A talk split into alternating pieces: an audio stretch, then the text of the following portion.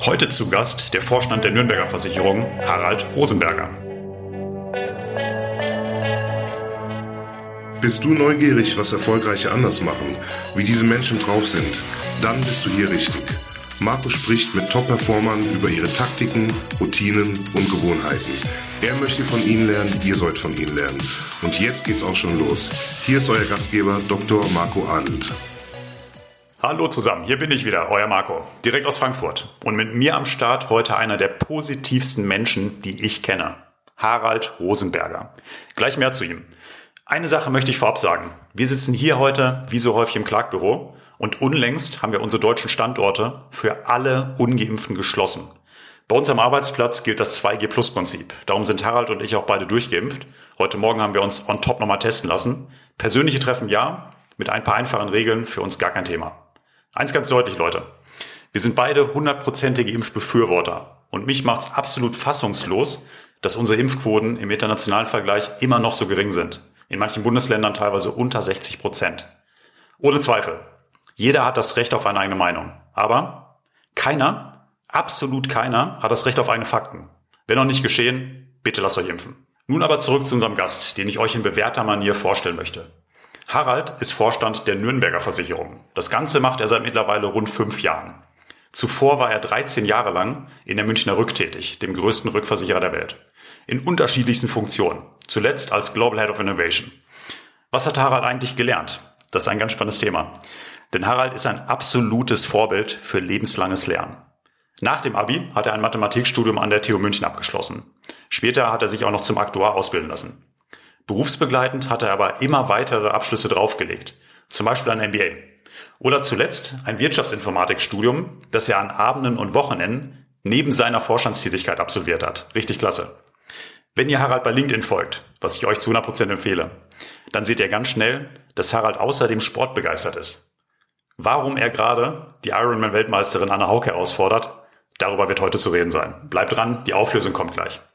Damit wir keine Zeit verlieren, jetzt direkt rein in die Folge.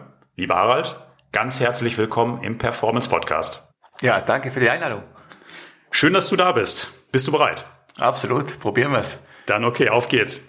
Ich habe es eingangs gesagt, du bist für mich einer der positivsten Menschen, die ich überhaupt kenne. Ist das morgens auch schon so, wenn du aufwachst? Nee. Also in der Früh, wenn man, wenn man mit mir reden will, das geht gar nicht. Brauche ich Zeit für mich. Um wie viel Uhr stehst du dann auf? Das kommt drauf an. Hab, hab so, also unter der Woche gern, gern um sechs, so als Routine. Und am Wochenende deutlich später. Später heißt dann eher 10, 11, 12? Ja, das kommt jetzt auch wieder drauf an, ob ich was ausmache zum Laufen oder zum Frühstück oder nicht. Nee, Größenordnung halb neun, neun. Okay. Wenn du arbeitest, wann klingelt deine Wecker? Um sechs hattest du gesagt? Nee, sechs Uhr, eins. das ist ganz wichtig, weil sechs Uhr vertrage ich nicht. Vor sechs Uhr, wenn ich aufstehen muss, bin ich echt äh, schlecht gelaunt, wirklich schlecht gelaunt. Deswegen steht der für gewöhnlich auf sechs und eins. das ist auch okay. Brauchst du den Wecker oder ist das eher die natürliche Uhr? Äh, mal so, mal so. Also das ist ähm, für gewöhnlich eher nicht, aber ähm, er, er ist eine gute Hilfe. Okay. Der Handywecker? Absolut. Das heißt, das Handy liegt immer im Bett. Das Handy liegt neben Bett, aber ist nicht an und das ist auch nicht das Problem, aber es ist sehr komfortabel. Nimm uns doch mal mit, was machst du an einem ganz normalen Tag in der ersten Stunde nach dem Aufstehen? Ja, da habe ich, da habe ich zwei Typen. Also der eine Typ ist, äh, 6.01 Uhr, wenn ich in, in unserer Zweitwohnung quasi in Nürnberg bin, ähm, stehe ich auf, 6.01 und bin einfach um 6.10 Uhr beim Laufen.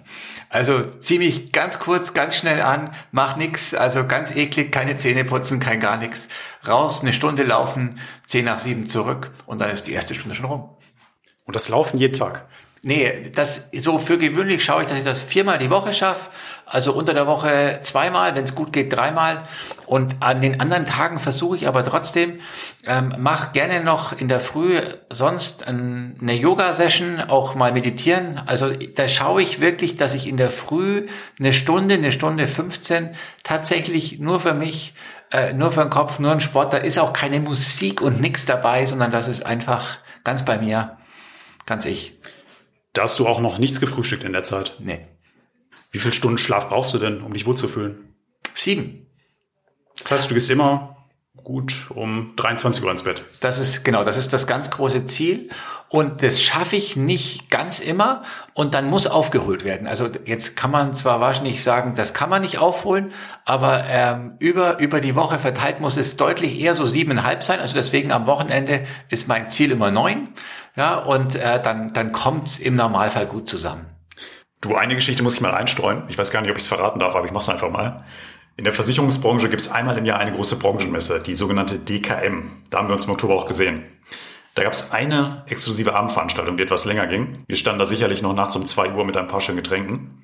Und ich selbst hatte am nächsten Morgen um 9 Uhr einen Vorstandstermin. Und um 8.30 Uhr kam ich in die Messehalle und wer saß da schon im Eingangsbereich? Hellwach, konzentriert am Laptop in einer Videokonferenz? Harald. Ja, mein Lieber, was ist dein spezieller Tipp, wenn die Nacht mal kurz ist, drei, vier Stunden Schlaf und du am nächsten Morgen super konzentriert am Start sein musst? Boah. Also erstens mal für alle ähm, Corona-Vorsichtigen wie mich, wir saßen draußen an der Bar, es war scheiße kalt in der Nacht. Stimmt. Und, und dann zweitens, das geht halt einmal die Woche und man, äh, nein, man kann das nicht und ich kann das auch nicht und man zehrt dann. Also das ist sicher, da hebt man ab vom Konto, so auch ich und das muss man davor und danach büßen äh, und da gibt's auch, äh, also ich habe noch keinen getroffen und wenn, dann bitte melden. Ja, danke auch nochmal, du hast mir an dem Morgen mit einer Kopfschmerztablette ausgeholfen, die hat echt geholfen. Harald, du bist jetzt Mitte 40 und einer der anerkanntesten Versicherungsvorstände in Deutschland, bei uns in der Branche. Lass uns mal 25 Jahre zurückspringen. Da hast du gerade ein Abi gemacht. Genau. Ich. So Pi mal Daumen. Ja. Nimm uns mal mit. Der Schüler Harald Rosenberger. Was war das für ein Typ? Oh, der war, ja, der war, ich glaube, also kommt jetzt drauf an, aus wessen Perspektive, aus einer Lehrerperspektive war der furchtbar. Weil der hat immer gepiesackt, äh, wollte immer andere Sachen machen ähm, und war, ich glaube, ich war da schwierig. Und ich glaube auch zu mir selber, das war, ich wusste nicht genau, wohin ich will. Ja, ich habe auch, äh, wer, wer genau nachrecherchiert, ähm, hat bei mir das Abi 14 Jahre gedauert und nicht 13. Ähm, das war eine vogelwilde Zeit, ja, weil mir einfach alles andere wichtiger war als als Schule. Und deswegen, also der Typ, ähm, das müsste man jetzt wieder andere fragen, äh, wie der war, aber so aus der Außenperspektive, glaube ich, auch für Lehrer war ich schlimm. Und aus deiner eigenen Perspektive?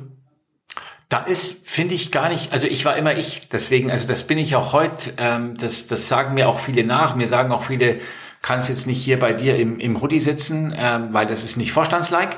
Und ich finde, das stimmt vielleicht, aber das ist jetzt in dem Fall Clark-like und, ähm, und das bin mehr ich. Und ich bin auch, wenn ich zu einem Kunden gehen darf, dem Anzug und Krawatte wichtig ist, dann ist mir das genauso recht. Das ist auch ein Kleidungsmittel, aber ich finde, das macht mich nicht besser und schlechter. Und so war das damals auch. Also ich war immer ein, ein Rebell und war auf der Suche nach der besten Lösung. Also ich war praktisch jetzt nicht, also aus meiner Perspektive, ja, äh, war ich gar nicht so ätzend, äh, wie mich wahrscheinlich viele Lehrer empfunden haben. Warst du denn eher ein Klassenclown? Ähm, nee, ich war damals vom Typ her, also schon mal einen Witz gemacht, aber ähm, da gab's da gab's viel bessere, ja, mit denen, die kenne ich ja heute noch. Ähm, da, da waren wir, da waren wir gut besetzt und ich war auch ähm, damals schon äh, Mathematik ähm, geneigt, ja, und damit ist man ja praktisch automatisch, glaube ich, so ein schon Schnaps-Extrovertierter vielleicht nicht, sondern eher introvertiert. Da kommen wir gleich noch zu. Hast du dich denn mal irgendwann geprügelt auf dem Schulhof? Ich habe zwei Brüder, also nicht nur auf dem Schulhof, ja. Also absolut. Ähm, und das war ein, ein, ein weiß ich nicht, ob es legitim war, aber und ich war da nicht oft Sieger. Du hast gerade schon gesagt, Mathematik, da war das wahrscheinlich auch dein Leistungskurs. Äh, genau. Also Mathe war schon immer groß. Gut. Was waren die anderen Leistungskurse? Der andere Leistungskurs, äh, jetzt muss ich gerade nachdenken, Erdkunde war das bei mir. Ja. Aha. Interessante Mischung. Ja. Na gut, der Mathematik, der bist du dann ja treu geblieben. Du bist dann an die TU München, hast da Mathe studiert. Warum Mathematik? Was hat dich da damals schon so gefangen? Also Mathe war immer gefühlt für mich das Fach, das fiel mir auch einfach leicht. Ich hatte bei Mathe ähm, nie das Gefühl, da schreibt der die beste Note, der am längsten und am meisten lernt, sondern der es am schnellsten checkt. Und mir ist das irgendwie wie in der Wiege, das, das ging total gut. Und deswegen ähm, hat mich immer fasziniert. Mich haben auch Mathematiker und Bücher in der Gegend immer schon fasziniert. Und deswegen, das war, das war früh klar und immer noch faszinierend. Dann war die Entscheidung fürs Mathestudium war eher Liebe als Vernunft. Ja. Schön. Erzähl uns doch mal ein bisschen aus deiner Studienzeit oder gerade so diese frühe Phase, als du 18 warst, 20, 25. Gab es da einzelne Personen, von denen du am meisten beeinflusst wurdest? Also aus der, aus der Mathe-Perspektive waren es immer nur bekannte Vorbilder. Ja, wenn man so, weiß ich nicht, Bücher wie Fermats letzter Satz liest und sich dann tatsächlich mit den Themen beschäftigt, das war schon toll. Oder auch ähm, Physiker, wirklich reintauchend, ähm, um mal zu checken, was ist denn eigentlich aus all diesen Nobelpreisträgern oder wie auch immer geworden. Ähm, das aus der Mathe-Perspektive. Aber wirklich beeinflusst in der Zeit hat mich vor allem mein Dad, ja, der ein kleines Unternehmen einfach so Weltklasse aus meiner Sicht heute immer noch, aber auch damals geleitet hat, nur sieben Mitarbeiter. Aber wie er das gemacht hat und was er gemacht hat und was ich alles mitnehmen durfte, das war unglaublich toll, toller Mensch. Und viele Handballtrainer, die ich damals haben durfte, gab es auch einen, der hat mich ähm, brutal geprägt und äh, begeistert mich auch heute noch. Woran lag das? Inwiefern hat er dich geprägt? Durch was? Er hat mich damals, da war ich noch, boah, jetzt muss ich überlegen, ich war wahrscheinlich 16. Ähm, mein, mein, mein bester Freund, der Bernd, wir hatten damals, ne, könnt ihr euch aber, kannst du dir vorstellen, eine überragende Zeit, ja, viel Quatsch gemacht und hatten durch ihn die Möglichkeit, eine Mannschaft zu trainieren und haben von dem Tag an zusammen Mannschaften trainiert und waren unglaublich schnell erfolgreich, konnten viel ausprobieren, ähm, auch viel Leadership lernen und er war der Mann im Hintergrund, das habe ich erst viele Jahre später gecheckt, der das immer alles ermöglicht hat, der immer, wenn wir einen Scheiß gebaut haben, wieder einen Fehler gemacht haben, dann hat er den im Hintergrund repariert und wir haben gar nicht gecheckt, was passiert ist. Das habe ich erst viele Jahre später äh, verstanden. Und auch die Art und Weise, wie er auf Dinge geschaut hat, die Art und Weise, uns machen zu lassen, obwohl er wusste, es ist falsch und trotzdem uns machen lassen und leise zu, zu guiden. Das war klasse, war gut. Hast du dann auch Parallelen gesehen, weil du gerade eine Situation beschrieben hast, du hast dich an berühmten Mathematikern und Physikern orientiert? Hat dieser Blick, kam der ja von deinen Lehrern oder hat dich das auch durch solche Personen wie dein Vater und dein Handballtrainer ergeben? Ach, das hat mich immer, also mich, mich faszinieren halt am Ende Fakten. Und, ähm, und deswegen war das eine, eine, eine gute Kombination. Ja. Und waren auch beide Menschen, die waren extrem ergebnisorientiert und auch extrem schwäbisch so äh, im Sinne von, ich habe halt meinen Input, der ist nicht maximierbar, da kann ich links und rechts was tun, aber ich habe die Mannschaft, die ich habe und will halt trotzdem bayerischer Meister werden oder was auch immer Meister werden. Oder ich habe meine Unternehmung, habe die und die, weiß ich nicht, Mitarbeiter und die und die Geräte und will aber trotzdem in der Branche, in der ich unterwegs bin, erfolgreich sein. Das war bei beiden unglaublich. Wie oft hast du da trainiert, als du 16 warst? Das kann ich dir gar nicht sagen, weil wir haben, also wir haben dreimal in der Woche in der Halle trainiert, aber wir waren dann auch im, im Kraftraum ähm, ganz oft, so oft es ging und haben sonst auch äh, gemacht, was wir gemacht haben. Und wichtig ist ja, also dreimal habe ich ja selber trainiert, habe ja selber gespielt, ja, und dann hat ja praktisch die Jugend, die man zusammen trainiert hat, damals auch noch zwei, dreimal trainiert. Also da war viel zu viel Zeit für Handball notwendig und viel zu wenig für den Rest. Zum Thema Sport kommen wir gleich nochmal. Aber für den Rest ist ja auch noch Zeit geblieben. Dein Mathestudium hast du nämlich fertig gemacht und dann bist du bei der Münchner Rück eingestiegen, dem weltweit größten Rückversicherer. Warum die Versicherungswirtschaft damals? Das war leider, würde ich heute sagen, oder zum Glück, wahrscheinlich eher zum Glück echt reiner Zufall, weil ähm, nach dem Studium, äh, war davor nie im Ausland, echt Krütze Englisch gehabt. Ja, bin ich erstmal noch, ähm, das weißt du wahrscheinlich gar nicht, ähm, fast zehn Monate nach England gegangen. Und dann hat meine, meine heute zum Glück immer noch Frau gesagt, jetzt kommst du mal wieder heim und ähm, bist wieder hier und äh, da hat sie recht gehabt und das haben wir gemacht. Dann habe ich mich wirklich tatsächlich einfach breit, wie man glaube ich heute richtig sagt, beworben, unter anderem bei der Münchner Rück und die haben mich genommen und dann habe ich da angefangen, weil ich wiederum genau ein Szenario hatte aus dem Mathestudium. Dort hat uns nämlich damals, wenn ich das kurz erzählen darf, der Chefaktuar der Münchner Rück hatte damals im Studium eingeladen und gesagt, einfach alle Mathe-Studenten dürfen kommen und hat Werbung gemacht für die Aktuarsausbildung. Und mir war völlig klar, so einen langweiligen, also was Langweiliges will ich nicht machen. Ja, und trotzdem haben, hat mich dieser Abend und die Einladung und das, das ganze Aufgebahn, die, ja, die, die Halle, in der der Vortrag stattfand, auch danach gab es ein Essen. Mich hat die, äh, die Münchner Rück damals gefangen und deswegen war das für mich eine unfassbare Ehre, da anfangen zu dürfen. Du warst ja auch 13 Jahre da. Ja. Hast du da jemals gedacht, dass du raus möchtest? Nee. Äh, wollte ich auch nicht. Ja, ich hatte äh, zum Schluss, gerade zum Schluss, den, den wirklich aus meiner Sicht vermutlich zu dem Zeitpunkt besten Job der Welt. Da war Innovationschef weltweit. Das war diese Blase. Ähm, haben äh, unsere beiden Unternehmen sich auch kennengelernt. Das war, das war unglaublich. Ja. Und dann kam die, die Anfrage aus, aus Nürnberg und die war genauso unglaublich. Ja. Und dann war diese Challenge Deutsche Lebensversicherung halt wieder mal eine, eine größere Challenge ähm, als davor. Und, und da habe ich gesagt, jo, probieren wir. Sag mal, wenn du zurückblickst, dein Studium, das Mathe-Studium, dann diese 13 Jahre bei der Münchner Rück, wann hast du dann zum ersten Mal bewusst wahrgenommen, dass du mehr leisten kannst als andere Menschen? Gar nicht. Mir ist das auch, auch heute noch. Das ist, das sagen mir viele, aber das und jetzt nicht irgendwie Fishing for Compliments, sondern nee, ich, ähm, ich bin ein, ein Mensch, der hat ein Ziel, der will mit seiner Mannschaft was erreichen und da ähm, fällt dann links und rechts äh, auch, auch alles, alles weg.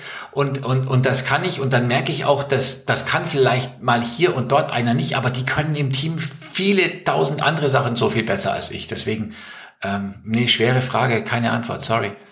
Ist der Harald, der mit 16 auf dem Handballfeld stand, da der gleiche Harald, der heute Vorstand ist? In dieser Einstellung? In der, ich würde sagen, in der Einstellung, ja, der ist der gleich schlechte Verlierer. Es geht gar nicht so sehr um Gewinnen, aber ich kann nicht verlieren, ist für mich, ist echt, echt shit, ja. Und deswegen, und da geht's mir, ich viel ähm, an, an, beim Handball, wenn wir gegen bessere verloren haben mit unserer besten Leistung, überhaupt kein Problem. Völlig in Ordnung, auch heute so, ja. Aber wenn praktisch ein Gegner, der besser ist als einer, nicht Topleistung bringt, dann geht das gar nicht da zu verlieren. Und ansonsten musst du einfach auch mehr trainieren und dann geht schon. Lass mal zu deiner heutigen Funktion kommen. Du bist jetzt seit ein paar Jahren Vorstand der Nürnberger Versicherung. Im Laufe deiner Karriere hast du ja viele Teamleiter, Abteilungsleiter, Bereichsleiter und Vorstände erlebt. Was macht für dich gute Führung aus? Wow, ja, das ist eine große Frage. Ich glaube, die ist auch, die ist auch übrigens situativ. Ja, ähm, ich glaube nicht, dass das da ist das und da ist das, sondern das muss man auf die Situation runterbrechen und dann gibt's Sachen, die in dem Moment funktionieren und gut sind und manche Sachen, die funktionieren nicht. Deswegen glaube ich, muss man da differenzieren. Machst du das dann eher intuitiv? Oder hast du da einen Baukasten, den du immer wieder ziehen kannst?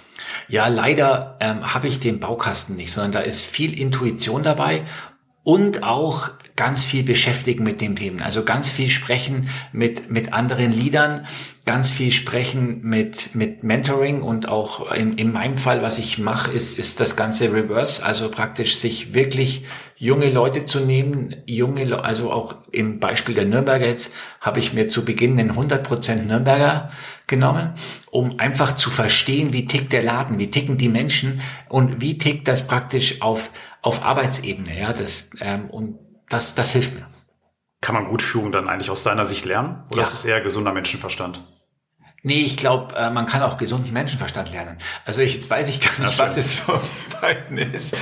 Aber es ist, ähm, ich glaube, das hilft dir schon, wenn du hier und dort eine Intuition hast, ja. Aber mir hat das zum Beispiel viel, viel mehr geholfen, die ganzen Jahre als Handballtrainer. Die werden dir ja als Handballtrainer überhaupt nicht bewusst, dass du dort Leadership lernst. Aber du lernst dort ganz viel und du lernst vor allem auch total viel Sachen, die du falsch machst, einfach besser zu machen. Und deswegen ähm, 100 Prozent, das kann, äh, würde ich sagen, ähm, fast jeder, der richtig Bock drauf hat, lernen. Wie bist du denn Führungskraft geworden oder wie bist du Handballtrainer geworden? Ähm, boah, das ist eine gute Frage. Also bei, beim Handballtrainer, da hatten wir zwei immer Bock und würden dann ähm, so, so nebenbei gefragt. Also ich war, ich bin kein Natural Born Leader. Ja, ich wär, war weder jemals Klassensprecher noch Kapitän. Im Normalfall werden immer die Kapitäne aus einer Mannschaft irgendwann mal Trainer. Ja? War ich alles nicht. Ja, war auch nicht so gut und war nicht der, nicht der Vorsprecher. Und beim Thema Führung dort, da habe ich dann schon gemerkt, ja, weil mich einfach auch oft Beobachtungen auf auf Chefs, die ich hatte, von gab es total viele, von denen die waren Weltklasse, konnte ich richtig was lernen und gab auch welche, die waren nicht gut. Und auch von denen konntest du unglaublich wahrscheinlich sogar mehr lernen, ja. Und dann habe ich gemerkt, ich würde das gern probieren, weil ich glaubte, dass ich es besser kann, was nicht immer gestimmt hat. Du bei LinkedIn sehe ich immer wieder mal, dass du dort Werbung für offene Position bei euch machst, bei den Nürnberger. Wenn du Bewerber im Gespräch hast, was interessiert dich da am meisten? Worauf achtest du? Nur der Mensch. Also ich versuche tatsächlich zu verstehen, was für einen Menschen habe ich gegenüber, welche Möglichkeiten gibt es, dass wir als Unternehmen den Menschen weiterhelfen und welche Möglichkeiten gibt es, die die Person uns, äh, was die uns beibringen kann. Und darauf schaue ich, darauf äh, nehme ich meine Fragen, darauf kriege ich auch immer wieder Feedback, dass, dass das zwar viele gut finden, aber schon alle überraschend und nicht ganz leicht, weil scheinbar schwer vorzubereiten.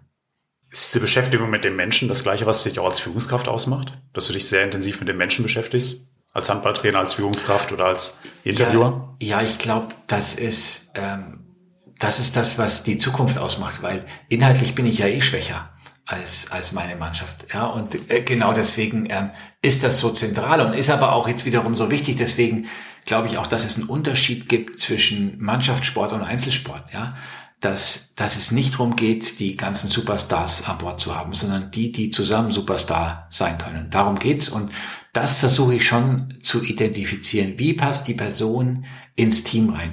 Welches Delta macht die? Also auch dort praktisch radikal einzustellen, nicht nochmal Mainstream zu holen, sondern praktisch wirklich zu sagen, wo haben wir einen Fleck, wo wir noch besser werden wollen, wo dann auch Stress im Team macht, ja, da bin ich auf der Suche.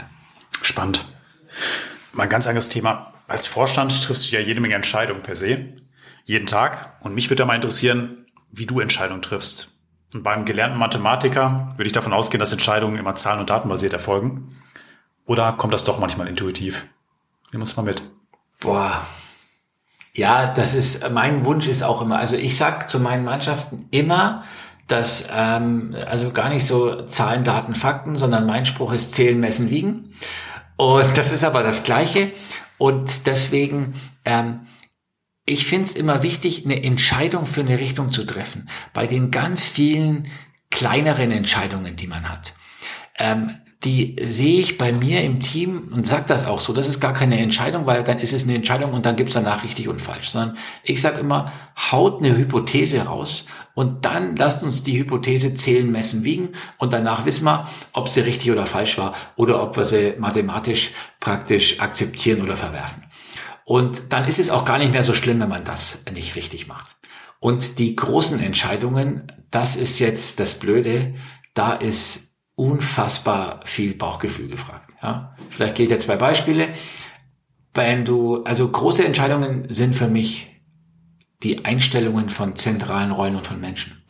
Ja, und das äh, basierend auf einem CV traue ich mir jetzt nicht zu, deswegen gibt's die Gespräche, die wir gerade getroffen haben. Und wenn du dann beispielsweise wieder neue Geschäftsfelder aufmachst, über einen M&A nachdenkst und sonst irgendwas, dann hast du, dann hilft dir irgendwie der Business Case und äh, das Geschäftsmodell und was es halt so gibt, das hilft dir als Grundlage, aber das ist für mich eher die Basis, weil am Ende entscheide ich dann auch wieder auf den Menschen und den Typen, ähm, die die Sache umsetzen oder nicht. Und deswegen ähm, ist es bei mir, glaube ich, tatsächlich so, dass die Zahlen nur das Grundrauschen ist. Die Entscheidung fällt im Bauch. Was ich da jetzt raushören kann, ist, dass du ja ganz viel über Lernen arbeitest. Das heißt, du hast keine vorgefestigte Meinung. Das heißt, du stellst eine These auf, du arbeitest viel mit Menschen und du lässt dich wirklich darauf ein, dann zu lernen. Und ähm, ich will da gerne mal eine Brücke schlagen, nämlich lebenslanges Lernen. Ich glaube, es gibt für mich wenig Menschen, die ich so damit verbinde wie dich. Du hast dich neben deinem Manager- und Vorstandsleben immer wieder weitergebildet, das heißt mit dem MBA oder jetzt ganz aktuell, da hast du ein Wirtschaftsinformatikstudium die letzten Jahre gemacht, neben deinem Vollzeitjob. Und das machst du ja nicht zufällig. Ja, das ist, also das am Ende beschreibt es vielleicht lebenslanges Lernen ganz gut und kommt irgendwie auch gut, wenn man so drüber spricht. Eigentlich ist es, glaube ich, die unfassbare Neugier in mir. Ich habe einfach Bock drauf, ähm, Themen zu verstehen, mich reinzufuchsen. Und auch hier wieder sind wir beim Thema, dass mich Verlieren nervt. Und Verlieren, ähm, da geht's jetzt ja nicht immer nur um irgendwie Männersport, Gewinnen und Verlieren, sondern mich nervt einfach auch, wenn ich Sachen nicht check. Ja, ich will die dann verstehen.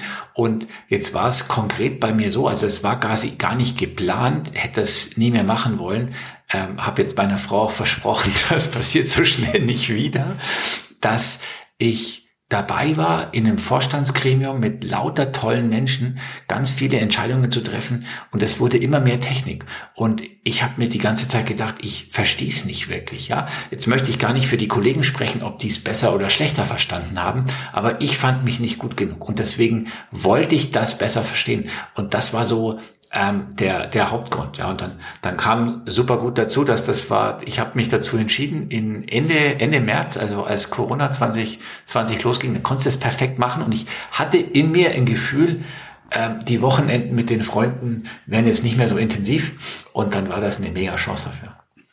Warst du da der gleiche Harald mit Mitte 40 wie der Harald mit 15, der die Neugier auf Physik und Mathematik hatte? Oh, ich glaube schon, ja. Du, die Zeit rennt. Wir wollen nicht nur über Job und Karriere sprechen. Oha. Wenn du mal privat bist, gibt es etwas, auf das du im Alltag gar nicht verzichten könntest? Im Alltag? Also erstens mal könnte ich äh, mir nicht vorstellen, irgendwie auf meine Frau zu verzichten. Und das ist, äh, das ist so faszinierend, weil wir kennen uns auch seit äh, ja jetzt auch 39 Jahren. Also das ist auch eine verrückte Geschichte, aber darüber wollen wir, glaube ich, nicht reden. oder, oder jetzt auch. Aber wie habt ihr euch kennengelernt? Erste Klasse. Ja, und dann äh, irgendwann mit 18 zusammengekommen und äh, seitdem äh, immer zusammen und immer gut und zwischendrin auch mal geheiratet, genau. Wer hat den ersten Schritt gemacht? Ja, wir haben uns äh, im Teenageralter gehasst, wie das, glaube ich, auch äh, dazugehört. Und dann hat sich's einfach, als wir 17 äh, waren, respektive ich gerade 18 wurde, zusammengefunden. Welche Leistungskurs hatte Sie denn? Englisch Erdkunde. Interessant. Dann habt ihr zumindest die Schnittmenge Erdkunde gehabt. Absolut. Okay. Also im Alter kannst du nicht auf deine Frau verzichten. Unbekannterweise schöne Grüße an dieser Stelle. Gibt's was, wenn du das nicht hättest, dann wärst du schlecht drauf. Ja, da ein richtig guter Siebträger Cappuccino. Das ist Weltklasse für mich. Und was hast du, was für eine Maschine hast du?